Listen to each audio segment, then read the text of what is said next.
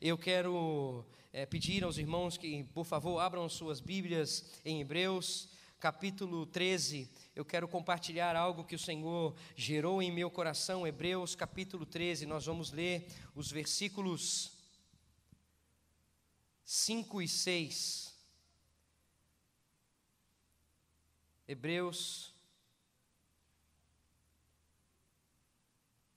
capítulo 13, versículos 5 e 6. Mas antes de nós lermos, eu quero somente dar uma uma orientação acerca dessa palavra que nós vamos ler. Meu coração de verdade, irmãos, meu coração está muito temeroso com a ação do Espírito sobre nós aqui neste lugar. Estou com muito temor e tremor. Hum, eu creio que esse é um tempo que o Senhor está manifestando um ajuste para um avivamento aqui nessa igreja, irmãos. Eu creio nisso, eu creio nisso. Eu creio que é um tempo de verdadeiramente os todos que estão aqui neste lugar voltarem o seu coração para não outro lugar a não ser a presença do Senhor. Não, não, não deixar com que nada que os seus olhos desejem seja maior do que a presença do Senhor. É exatamente isso que nós vamos falar aqui. Mas o meu coração está com muito temor e tremor. Nós podemos sim, certamente, nos divertir e nos alegrar, mas eu vou dizer uma coisa para os irmãos: só existe uma alegria que significa satisfação perfeita em Cristo Jesus. E existe então um nível que o Senhor quer nos levar para que a nossa alegria ou que a nossa satisfação continue sendo viver aquilo que Ele disse para viver e não aquilo que nós temos desejado construir e viver. Ah, eu sei que nós podemos é, brincar e isso é uma coisa do céu, a alegria do Senhor sobre nós. Mas eu digo ao Senhor que Deus está nos levando aqui para um lugar onde as próprias brincadeiras serão brincadeiras que vão continuar honrando e glorificando o nome do Senhor. A, a, a forma de se portar aqui entre os irmãos vão continuar glorificando, onde as pessoas vão olhar e vão perceber um toque do Espírito Santo. A forma de brincar, entende, queridos? Não é, não é que não, não pode brincar, mas é uma profundidade que Deus está levando a este lugar, conduzindo esse, essa igreja um caminho nesse lugar onde a brincadeira, as pessoas ao verem as pessoas brincando umas com as outras, falando, conversando umas com as outras, elas vão sentir o toque do Espírito Santo. Elas vão sentir um toque que não é de homens. Elas vão sentir uma satisfação que não vem de homem, que não é gerada por homem. Elas vão perceber uma alegria, uma paz, um preenchimento tão intenso, isso por meio de falas, isso por meio de reuniões. Eu creio que Deus está levando este lugar para viver um tempo em que os GPs vão, vão manifestar tanta luz nos bairros onde estão, que as pessoas começarão a ser cada vez mais atraídas por uma luz que estão fluindo de cada GP, porque as pessoas que estão se, reuni estão se reunindo naquele lugar, elas não estão se reunindo para outro propósito a não ser entender aquilo que está no coração de Deus, a não ser anunciar aquilo que está no coração de Deus. Nós vamos continuar nos reunindo aqui em churrascos celestiais, em momentos de comunhão celestiais, mas isso vai ser algo tão sobrenatural que as pessoas vão perceber nesse ajuntamento uma manifestação da glória de Deus. Existe um nível mais profundo que o Senhor deseja levar cada vez mais este lugar, onde as pessoas vão ser impactadas por manifestações de dons espirituais na união dos membros do corpo do Senhor Jesus Cristo. Entende, queridos? Existe um ajuste que Deus está trazendo neste lugar, existe um novo nível, um novo patamar que o Senhor está levando aqui neste lugar. Certamente algumas pessoas irão se agoniar e outras pessoas irão mergulhar. Certamente algumas pessoas não vão entender, as pessoas não vão compreender mais por que tudo isso. Outras pessoas vão conseguir compreender e vão se entregar e vão mergulhar a uma dinâmica ainda não vivida, uma dinâmica nova, algo como o sábado passado nós ouvimos, um vinho novo sendo gerado, sendo derramado. Existe um nível que o Senhor está levantando neste lugar e conduzindo neste lugar, aonde todos nós estaremos rendidos e viveremos dons por meio dos dons do Espírito. Nós vamos viver um alinhamento com a presença de Deus de tal forma que nós juntos vamos manifestar mesmo a glória de Deus e as pessoas serão curadas as pessoas serão saradas, as pessoas terão uma perspectiva do que é andar com o Deus da glória, as pessoas vão compreender o que é viver um novo nível, assim como os apóstolos mostravam para nós o que é viver esse nível. Então, em nome de Jesus, querido, continue com o seu coração sensível à presença do Senhor, desejando viver uma unidade, uma sensibilidade que é gerada por Ele, para que aquilo que você faça possa engrandecer primeiramente ao Senhor, segundamente ao Senhor, terceiramente ao Senhor, e só Ele seja honrado e adorado, e o seu coração só encontre satisfação nele. E o seu coração só encontra satisfação quando você estiver buscando e se entregando a Ele em nome de Jesus. Olha, queridos, essa palavra do Senhor é algo tão que chama tanto o meu coração e alinhou muito o meu coração durante esses últimos meses. Essa foi uma carta escrita para os, uh, os judeus que começaram a acreditar que Jesus era o Messias. Judeus então que começaram a entender que Jesus era a verdade de Deus, que Jesus era o Filho de Deus e que Jesus era o Salvador do mundo. E por eles estarem declarando, então, por, por esses judeus, estarem então se convertendo, entregando o seu coração, reconhecendo quem era verdadeiramente o Senhor Jesus, qual que era o processo de uma pessoa que vivia numa cultura judaica que se rendia a Cristo Jesus começaram a ser perseguidos, eles começaram a, a perder as oportunidades de trabalhar, eles começaram a perder as oportunidades de desenvolver a sua família, eles começaram a perder a oportunidade de estar com a família, eles começaram a perder a oportunidade a, de viver uma vida e começaram a ser perseguidos a ponto de serem presos e de serem mortos. Então, essa é uma carta que está sendo escrita para que o coração deles não se demova da posição que Deus colocou. Essa é uma carta que foi gerada para que eles continuassem permanecendo na fé, continuassem entendendo o que é viver por meio de Jesus Cristo. E aí, então, nessa carta, você pode ver que existe uma revelação para que eles não deixem Cristo e não voltem às práticas judaizantes. Por isso que o escritor de Hebreus prova que Jesus Cristo, ele é superior aos líderes da antiga aliança. O que significa isso? Do capítulo 1 ao capítulo 2 de Hebreus você vai entender o que Jesus Cristo, ele é superior aos anjos. Do capítulo 3 você vai entender que Jesus Cristo é superior a Moisés. No capítulo 4 ao capítulo 7 você vai entender que Jesus é superior aos sacerdotes araônicos. Do capítulo 8 ao capítulo 10 você vai perceber que Jesus é o sumo sacerdote, ele é o sacrifício e ele é o sacerdote perfeito. E do capítulo 11 ao capítulo 13, que é esse trecho que nós vamos ler, nós vamos ver que Jesus é o caminho que chama as pessoas a permanecerem na fé. É ele que alimenta e que impulsiona as pessoas a permanecerem nele. E aí eu creio, queridos, que assim como essa instrução serviu para que esses hebreus permanecessem saudáveis em Cristo Jesus, essa orientação vai servir para que a gente permaneça ajustado saudavelmente com uma fé saudável em Cristo Jesus. Leia comigo então Hebreus capítulo 13, versículo 5 e versículo 6. Diz assim a palavra do Senhor: Seja a vossa vida sem avareza. Contentai-vos com as coisas que tendes, porque ele tem dito: De maneira alguma te deixarei, nunca, jamais te abandonarei. Assim, afirmemos confiantemente: O Senhor é o meu auxílio, não temerei que me poderá fazer o homem. A instrução de Deus para esse povo foi: primeiro versículo, primeira declaração: sejam vossos costumes sem avareza. O vosso costume aqui significa então a maneira de conduzir a vida, a maneira de, de, se portar diariamente. Avareza, você sabe muito bem, todos nós sabemos muito bem, que o significado é apego aos bens, apego a dinheiro, apego às coisas terrenas. Então Deus está dizendo assim: escuta, para que a fé de vocês permaneça saudável, eu quero dizer para vocês que a forma como vocês devem conduzir a vida de vocês deve ser livre do apego às coisas materiais. É claro que não está havendo uma proibição para que os hebreus possuíssem bens, mas é, não se apeguem a isso. Não amem os bens a ponto de fazer os bens a coisa mais importante da vida de vocês, o foco da vida de vocês. É, é, o significado é: não tenha nos bens aquele que dita a paz.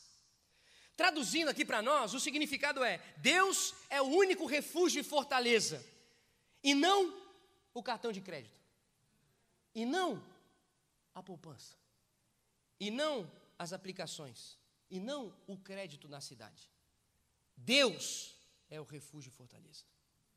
Tem gente que só se sente seguro quando tem uma poupança, quando tem uma reserva financeira, quando tem bens acumulados. E torno a dizer: isso, com certeza, não existe uma proibição para ter.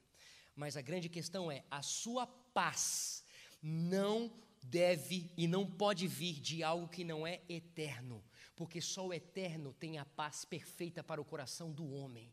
Então, você pode ter, você pode ter bens e que o seu acúmulo de bens não seja um acúmulo que as pessoas ao seu redor não tenham e você tenha, porque quem recebe recebe para semear. Então, você pode ter mas que a sua paz, que a sua segurança não seja naquilo que você tem em bens materiais, mas seja no único que é o suficiente para a vida humana. Deus continua sendo o único suficiente para todo homem, o único caminho de satisfação. Então, eu quero lembrar para você que você veio a este mundo sem nada e você vai voltar a este mundo sem nada. Não se apegue às coisas deste mundo. Se você tem, dê graças a Deus. Se Deus tirar, Deus deu, Deus levou. Bendito seja o nome do Senhor. Se você se apega às coisas que você tem, então você de verdade troca o senhorio da sua vida. E se você trocar o senhorio da sua vida, Deus não sendo mais o Senhor da sua vida, é óbvio, é fato, como nós já falamos sábado passado, que o fruto disso vai ser uma falta de paz no seu coração. O fruto disso vai ser uma falta de propósito no seu coração. O fruto disso vai ser uma falta de saber como viver.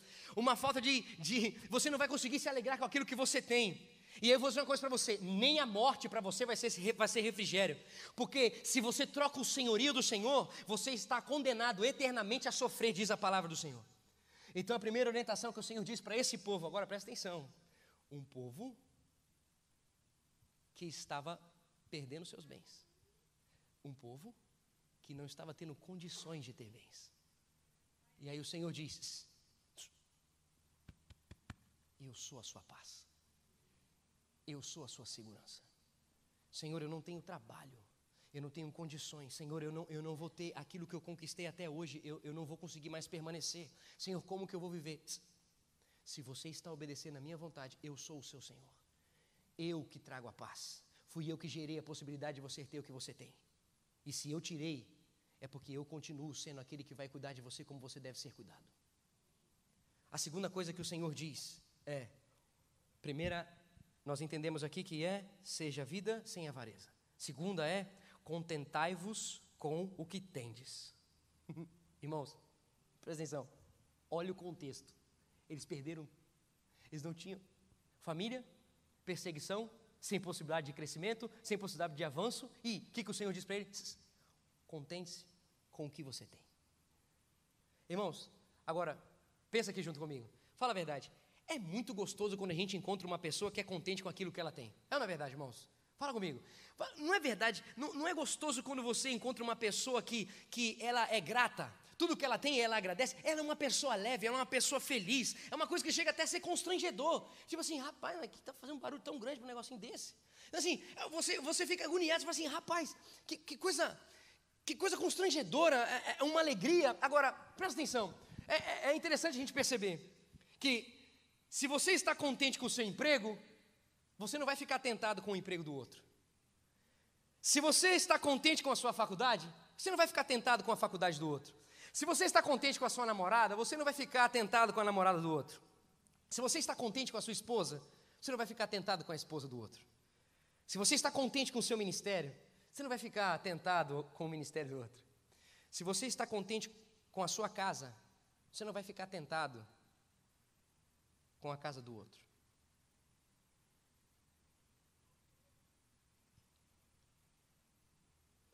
Agora, preste atenção. Tem gente que tem um tipo de pensamento muito complicado. Porque o que eu quero deixar claro aqui é que o contentamento não torna a pessoa burra. O contentamento não torna uma pessoa passível não torna uma pessoa medíocre.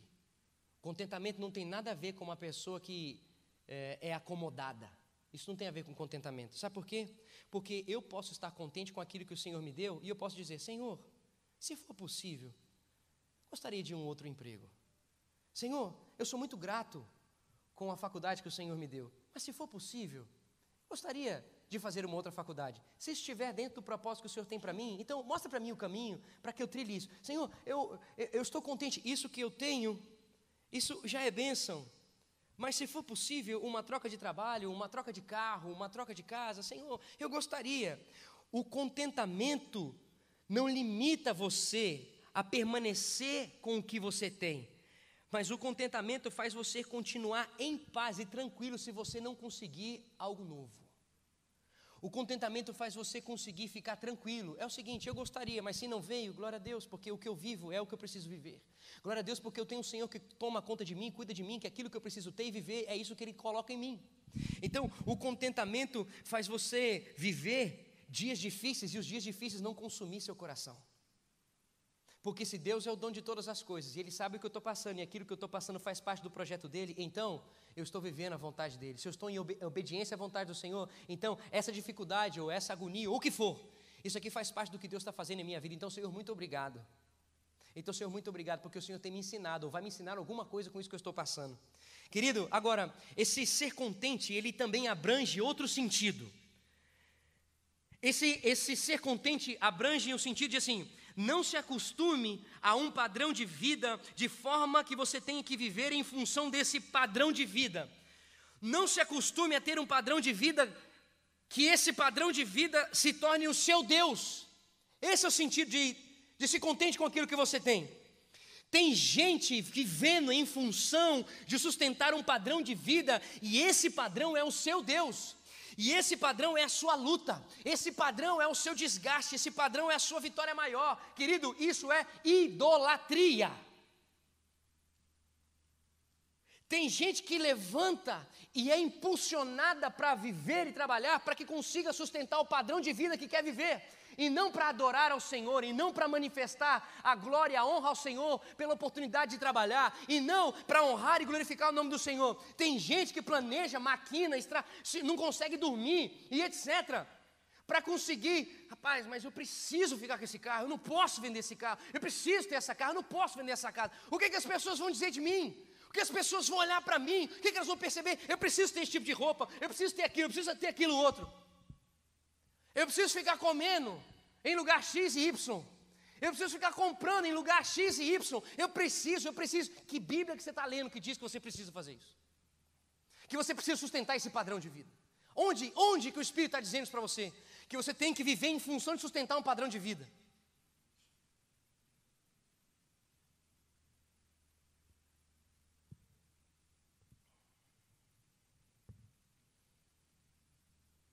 Tem gente que está acostumada a comer no Cheesecake Factory, Olive Garden. E aí, quando não consegue mais comer nesses lugares, começa a ter depressão.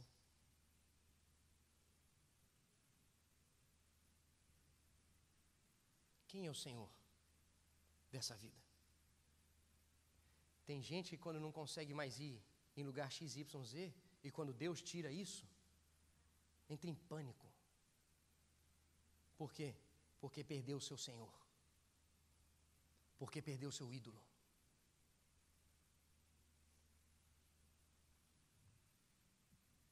Agora, presta atenção no refrigério que Deus dá para esses hebreus, que então não tinham mais nada, e o Senhor está dizendo: ei, com aquilo que você tem, se contente, com aquilo que sobrou, se contente. Presta atenção no que o próximo versículo 5 o Senhor disse, porque Ele, Ele Deus, tem dito, tem dito aonde? Isso aqui é uma declaração que está em Deuteronômio capítulo 31. De maneira alguma te deixarei, nunca te abandonarei. Hey, escuta o Senhor dizendo: não ponha sua vida lutando em função de ter bens. Tudo que você perdeu e aquilo que sobrou, se contente com isso. Eu jamais te abandonarei. Eu jamais te deixarei. No original está escrito assim: Não, não te deixarei. No hebraico está escrito desse jeito: Não, nunca jamais te abandonarei. Não, não não e não. É uma ênfase. Pode confiar no que Ele está dizendo para você fazer agora. Pode confiar, porque Ele não vai te abandonar. Pode permanecer em mim, porque eu sou o Senhor da sua vida e permanecerei conduzindo você por um caminho perfeito todos os dias. Todos os dias, em todo tempo e em todo momento. Escuta, essa foi uma ênfase, essa foi uma promessa que foi feita para o povo de Israel, quando o povo de Israel estava prestes a entrar na terra prometida. Era um momento de travessia, era um momento de mudança é, semelhante ao público que estava ouvindo essa carta. Isso, é, o povo de Israel, está, ah, esse povo estava passando por uma, por uma mudança. Eles estavam mudando de um estilo de vida para um outro padrão de vida, de uma cidadania humana agora para a cidadania dos céus, semelhante a esse momento de transição que você e essa igreja está passando em nome de Jesus. Esse é o momento, essa palavra vem para este momento para dizer que o Senhor continua sendo o Senhor deste lugar. E existe um momento de transição que essa igreja está passando aqui. E essa é uma palavra do Senhor. Ele não vai deixar, ele não vai deixar essa promessa. Agora presta atenção. Deus deu essa promessa para Isaiah, para você que está aqui, que faz parte da Isaiah. Mas eu quero que você entenda uma coisa: que essa promessa, Ele não nos deixa, não nos abandona, não quer dizer que Deus vai impedir a gente de passar por dificuldades. Essa promessa não significa que a gente vai ficar tranquilo. Essa promessa significa que Ele não vai se ausentar em momento algum. Essa promessa significa: eu não vou deixar você em momento algum. Agora presta atenção. Lembra de Daniel? Lembra de Daniel e os amigos dele?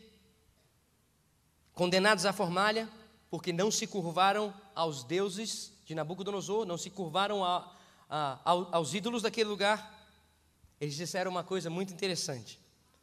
Eles disseram que não iriam se curvar a outro Deus que não fosse o Deus Todo-Poderoso. E eles responderam assim: Se o Deus que nós servimos quiser nos salvar, ele nos salvará. Se não, ainda assim, não vamos adorar seus deuses. Eles estavam dizendo: a gente vai continuar crendo, servindo, louvando e amando a Deus, Ele livrando a gente da dor ou não? Ele livrando a gente da escassez ou não? Nós vamos continuar curvados ao Senhor, Ele curando ou não, mudando ou não a nossa condição.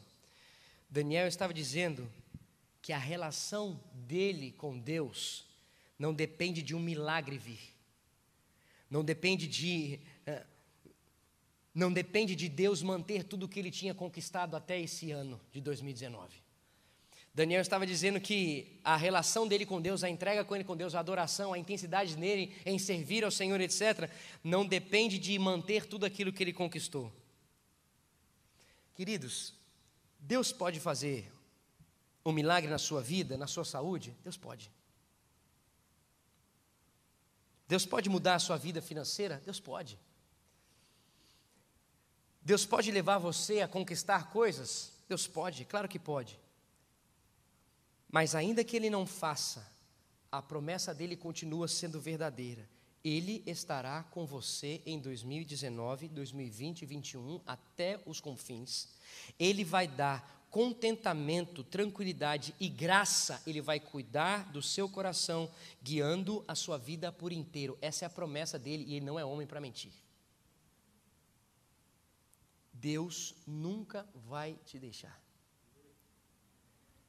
O versículo 6 diz assim: E assim significa, na certeza de que Deus nunca vai nos deixar, com confiança, ousemos dizer: O Senhor é o meu ajudador, e não temerei o que me possa fazer o homem. O que esses outros judeus podem fazer com vocês, queridos hebreus? Eles podem tirar coisas humanas, eles podem até matar vocês, mas jamais vão tirar a salvação de vocês, jamais vão tirar aquilo que eu coloquei em vocês, jamais vão tirar a eternidade do coração de vocês, jamais eles vão tirar a paz, a comunhão com a minha presença, jamais eles vão arrancar a comunhão que vocês têm comigo. Homem nenhum pode fazer alguma coisa contra aquilo que eu gerei, aquilo que eu estabeleci. Homem nenhum, o que me podem fazer um homem? Nada, porque aquilo que Deus tem para minha vida e que me sustenta até hoje, nenhum homem pode arrancar, nenhum homem pode tirar. Igão, início do semestre chegou. Será que eu vou conseguir manter na empresa que eu estou? Será que eu vou conseguir me manter no emprego que eu conquistei, que eu ralei para conquistar? Igão, será que eu vou conseguir entrar numa faculdade? Será que eu vou conseguir sustentar todas essas coisas, a casa, o carro, ah, os lugares, os bens que eu, que, eu, que eu tenho até hoje? Será que eu consigo melhorar? Será, Igão, será? Será que eu vou conseguir? Eu vou dizer uma coisa para você, querido: se nós estamos confiantes na promessa de que Ele nunca nos abandonará, o que eu posso dizer para o seu coração em relação a esse semestre é: sossega e descansa na presença do Deus Todo-Poderoso. Sossega, para você que está com dúvida, para você que está agoniado, para você que está passando por o que for na sua vida, o que eu posso dizer para você é: Deus está dizendo, eu sou com você, ponto final. Eu sou a sua segurança, eu sou o Senhor que ordena, eu sou o Senhor que constrói, eu sou o Senhor que gera, eu sou o único e suficiente Senhor e Salvador, e ponto final.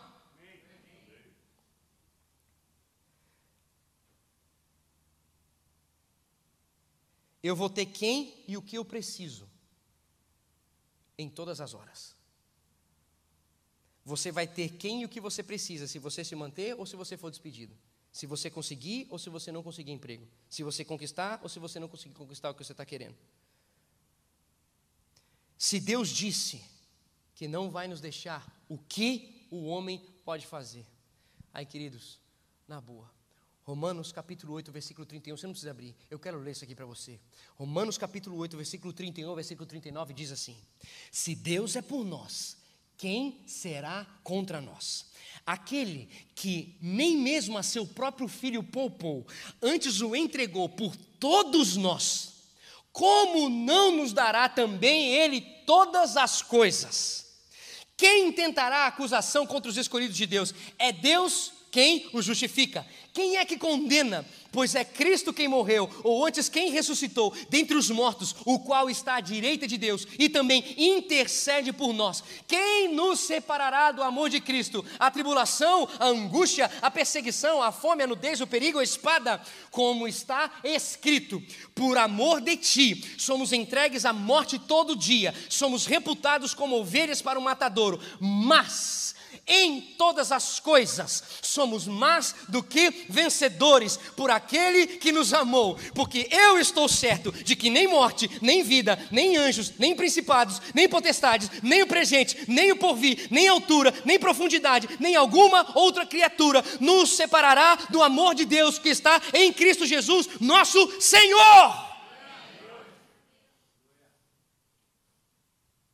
Ainda que nesse semestre nos tirem tudo, ainda que fiquemos sem nada que conquistamos até aqui, ainda assim somos mais que vencedores por meio daquele que nos amou e disse que nunca, jamais nos abandonará. O Senhor é o meu auxílio. O que me podem fazer os homens? Nada tem maior valor do que Cristo. Nada tem maior valor do que Cristo. Cristo é Cristo e é Cristo e é Cristo. Fique em pé no seu lugar, por favor. Fique em pé no seu lugar, por favor.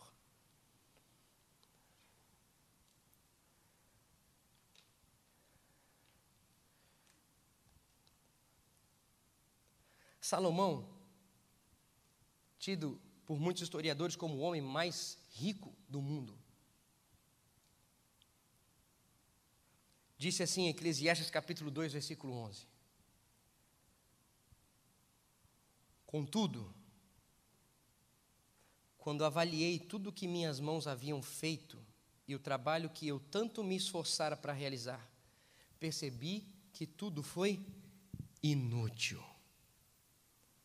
Foi correr atrás do vento. Não há qualquer proveito no que se faz debaixo do sol. No capítulo 1, versículo 2, ele diz: Que grande inutilidade que grande inutilidade. Nada faz sentido. Qualquer planejamento, qualquer conquista que não estiver, não estiver embasada no temor a Deus, não estiver alinhada com a presença de Deus, é vazia.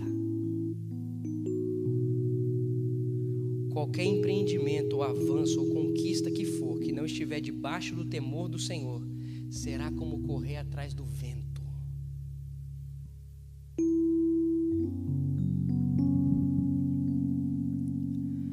A maneira de lidar com os nossos sonhos e as nossas aspirações aqui é colocá-las diante de Deus e estarem debaixo do temor dele. Caso contrário, queridos, todas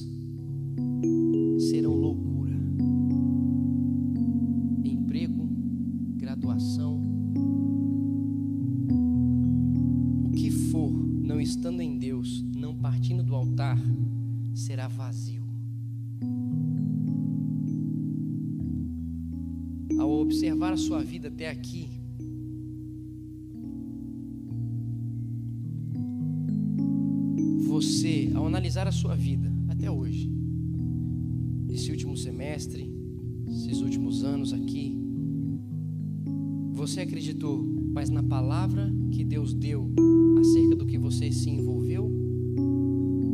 Ou você acreditou mais na sua capacidade de conseguir realizar e avançar? Você queimou as suas forças orando e trabalhando? Você queimou as suas forças crendo que você ia conseguir, que você se bastava?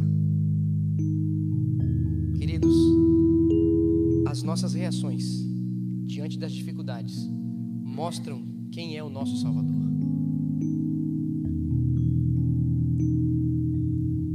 Se você, no meio da, da dificuldade, ficou procurando caminhos sem se render aos pés do Senhor Jesus, você sabe a agonia que você passou. Se você ficou procurando saída, resposta, o que for, sem ficar humilhado na presença do Senhor, pedindo para o Senhor uma orientação, uma clareza de onde ir, por onde pisar, por onde trilhar, mas você ficou sem dormir, maquinando. Não, se eu fizer por isso, eu entrar em contato com aquele, se eu conseguir ah, aquele outro, se eu conseguir falar com essa pessoa, se eu conseguir. Se você ficou queimando a sua vida, a, a, o seu sono, as suas forças, planejando, raciocinando, sem vir para o altar e sem isso ser parte daquilo que Deus conduziu você a fazer, você sabe o que eu estou dizendo, você viveu uma opressão na sua vida. Você até tentou tomar remédio para dormir, você não conseguia. Você até tentou,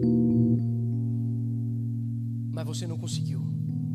E se você conseguiu, você sabe a opressão que você começou a viver, porque você viveu alguma coisa distante daquilo que Deus disse para você viver.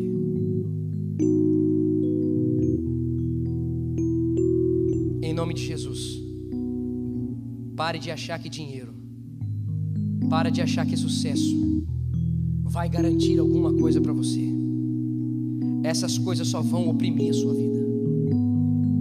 Qualquer coisa fora de Deus, escute isso. Qualquer coisa fora de Deus vai te cegar, vai te sugar e vai te matar. Escuta, qualquer ação fora de Deus vai te cegar, vai te sugar vai te matar. Para de reclamar quando você perder alguma coisa, ao invés de você ir para a presença de Deus e desejar ser suprido pela presença de Deus. É tempo de um avivamento aqui neste lugar. Por isso é tempo de um alinhamento da soberania de Deus aqui. É tempo de avivamento na Zion. Por isso é tempo de alinhamento à suficiência do único não for nele ou por meio dele, nada vai ser suficiente, nada vai satisfazer o seu coração.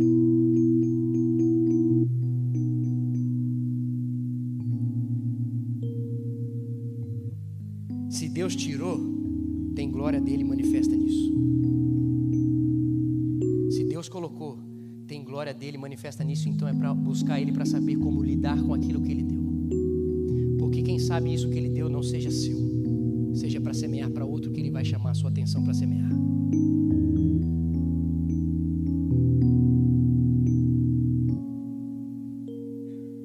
O único que sustenta a nossa vida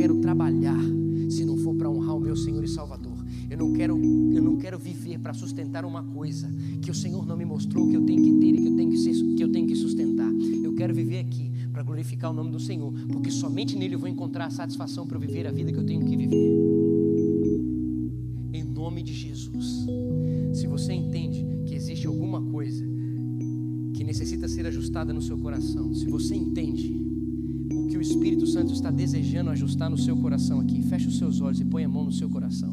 Se você entende que existe alguma coisa diante dessa palavra que você ouviu hoje, que o Senhor deseja ajustar e que você entendeu que necessita ser ajustada, então feche os seus olhos e põe a mão no seu coração. Mas agora fale com o seu Deus. Fale o que, que você entendeu, fale o que, que Ele mostrou para você diante dessa palavra. Diga aquilo que Ele mostrou para o seu coração diante dessa palavra. Diga o que Ele mostrou, que caminho que você estava seguindo. Fale com o seu Senhor agora em nome de Jesus. Fale com aquele que disse para você que é o único que não vai te abandonar. Em nome de Jesus, querido, é você e o seu Senhor agora. Não é a minha oração, não é a música que é tocada, não é nada. Isso é você e o seu Senhor agora. Tenha um tempo agora com o seu Senhor, dizendo para Ele: Pai, pega na minha mão e me traz de volta ao rumo e ao prumo, que eu, quem sabe, negociei e saí. Pega, Senhor, e traz de volta. Traz de volta agora em nome de Jesus. É você e o seu Senhor. Rasgue o seu coração e fale com Ele agora em nome de Jesus.